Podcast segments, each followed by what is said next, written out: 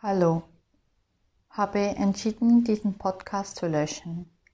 Ich möchte niemanden belehren. Schreiben ist was sehr Persönliches und kann sehr intim sein. Mein Wunsch ist schon lange, dass ich ein Buch schreibe, schon als Kind.